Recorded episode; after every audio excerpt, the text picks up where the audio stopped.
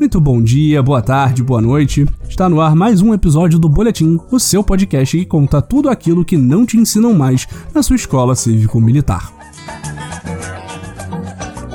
Patriotas, hoje o boletim vai falar de um dos períodos mais pesados da história do Brasil. Em 1 de abril de 1964, era deposto João Goulart, presidente de esquerda que subiu ao poder com a renúncia de Jânio Quadros em 1961. Depois de três anos de intensa instabilidade política, as Forças Armadas tomavam o poder com o apoio das elites e davam início ao que a gente convém chamar de ditadura militar. Durante os anos que os militares estiveram no poder, 434 pessoas foram torturadas e mortas pelo Estado brasileiro, de acordo com a Comissão Nacional da Verdade, sob a justificativa de combater a possível instalação do comunismo e defender os interesses nacionais. O rompimento da ordem democrática recebeu apoio financeiro e logístico dos Estados Unidos, que travava a Guerra Fria contra a União Soviética. O regime militar brasileiro foi apenas um de tantos outros apoiados pelos governos estadunidenses pela América Latina e pelo planeta todo. O ponto de ruptura foi, oficialmente, a decisão do Jango de estatizar setores básicos da economia e promover a reforma agrária nas chamadas reformas de base. Apesar de hoje em dia os extremistas de direita, e infelizmente até alguns que acreditam serem de esquerda, defendem que o povo clamou pela ação militar contra Jango, pesquisas da época mostram que as reformas de base tinham um amplo apoio popular, então não faz sentido eles serem contra o Jango e a favor das reformas que ele estava propondo. Durante o período militar foram extintos todos os partidos políticos, sobrando apenas dois para passar o semblante de que havia algum resquício de democracia. Eram eles a Aliança Renovadora Nacional, mais conhecida como Arena, obviamente a favor do governo e dona da maioria do legislativo, e o MDB, que no futuro ia se chamar o PMDB, o partido entre muitas aspas oposicionista. As eleições para presidente passaram a ser indiretas, com o ocupante do cargo sendo escolhido por senadores, deputados federais e representantes dos estados que escolhiam entre os candidatos militares indicados pelas Forças Armadas o que efetivamente tirou da população qualquer poder de escolha sobre o futuro do país. O governo militar também criou os atos institucionais, decretos com poder de constituição, que foram utilizados para dar ainda mais poder ao governo. O mais famoso deles você conhece foi o AI-5, decretado pelo general de exército Costa e Silva após a passeata dos 100 mil, protesto contra o governo que aconteceu em plena ditadura militar, no Rio de Janeiro, após a morte do estudante Edson Luiz de Lima Souto.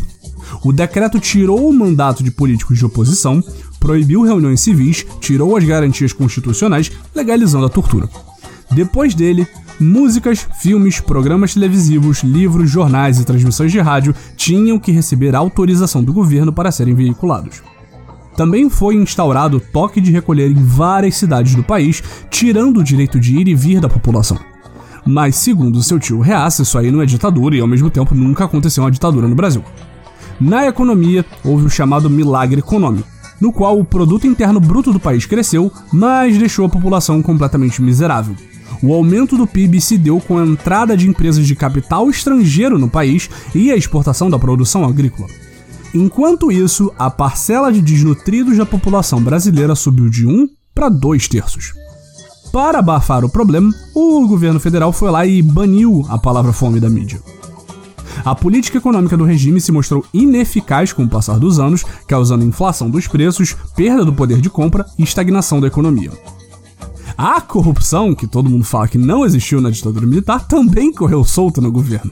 Mas os crimes eram ocultados e seus investigadores misteriosamente tinham uma tendência a aparecerem mortos. Entre os casos mais notórios está o da usina de Itaipu, que custou 10 vezes mais do que o orçamento inicial por conta de incontáveis desvios e licitações fraudadas. O diplomata José Jobim reuniu uma documentação que provava os crimes cometidos pelo governo, mas foi assassinado pela ditadura antes de conseguir publicar um livro com as suas descobertas. O corpo dele foi encontrado pendurado em um arbusto e com uma corda amarrada no pescoço e as pernas nem suspensas do chão estavam, estavam dobradas encostando no chão.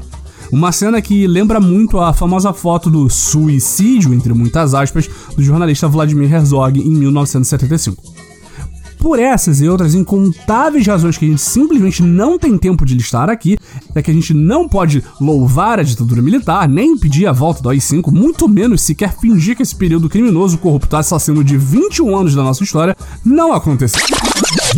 Pegadinha do boletim, patriota! Todos nós sabemos que o governo militar de 1964 não foi uma ditadura, não teve corrupção e o país melhorou muito depois de obras nem um pouco superfaturadas e construídas sobre pilhas e pilhas de corpos que saíam dos porões do exército em todo o país. Essa conversa de ditadura é coisa de gente esquecida. Afinal de contas, um povo que lembra da sua história nunca teria eleito Jair Bolsonaro! Esse foi o nosso Boletim do Globalismo Brasileiro para 1 de abril. Envie sua sugestão ou crítica para nosso perfil em boletim B no Twitter e fique ligado em nossas próximas notícias globalistas. Se possível, ajude a espalhar a palavra do Boletim avaliando nosso humilde programa no seu aplicativo de podcast preferido cometendo um patriótico compartilhamento de nosso programa e considerando apoiar nossa campanha de financiamento coletivo em padrim.com.br barra Boletim do Globalismo Brasileiro. Tudo junto. E lembre-se...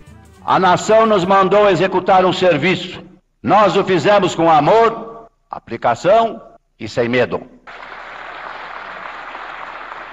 A Constituição certamente não é perfeita. Ela própria o confessa ao admitir a reforma. Quanto a ela, discordar, sim. Divergir, sim. Descumprir, jamais. Afrontá-la, nunca. Traidor da Constituição é traidor da pátria. Conhecemos o caminho maldito. Rasgar a Constituição, trancar as portas do parlamento, garrotear a liberdade, mandar os patriotas para a cadeia, o exílio e o cemitério. Quando, após tantos anos de lutas e sacrifícios, promulgamos o Estatuto do Homem, da Liberdade e da Democracia, bradamos por imposição de sua honra. Temos ódio à ditadura, ódio e nojo.